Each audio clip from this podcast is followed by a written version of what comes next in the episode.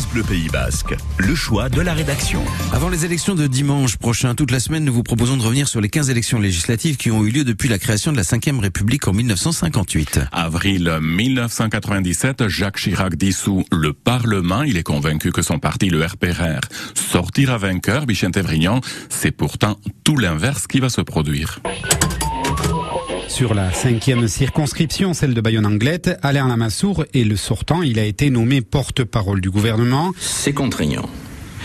C'est parfois un peu frustrant. En face, une figure incontestée du socialisme basque, Nicole Perry, vice-présidente du Parlement européen. Un affrontement avec un arrière-plan de vengeance rappelle Nicole Perry le 1er juin 97 au soir, quand le décompte final la donne vainqueur 700 voix, bien 700 voix, c'est la différence de 1988, quand Monsieur Lamassoure et Jean Grenet avaient battu Jean-Pierre Destrade et moi-même.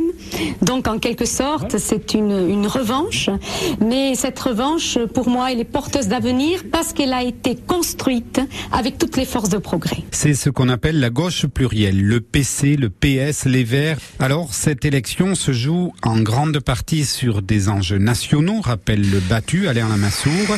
Je souhaite que les vainqueurs d'aujourd'hui aient la modestie de comprendre dans leur victoire que la politique menée était la bonne.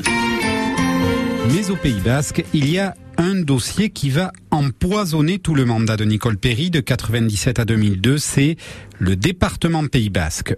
Mois après son élection, au cours d'un pique-nique avec ses électeurs, elle y va sur la pointe des pieds.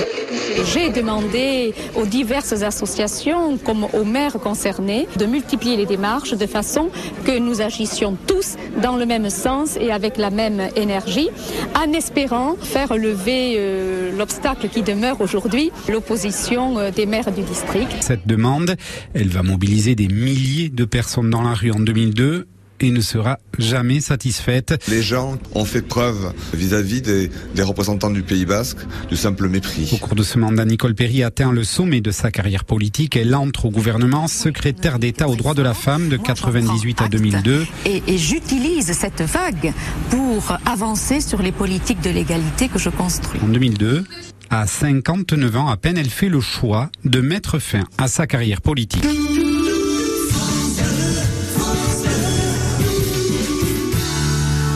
De reportages toute la semaine avec l'aide des archives de l'INA.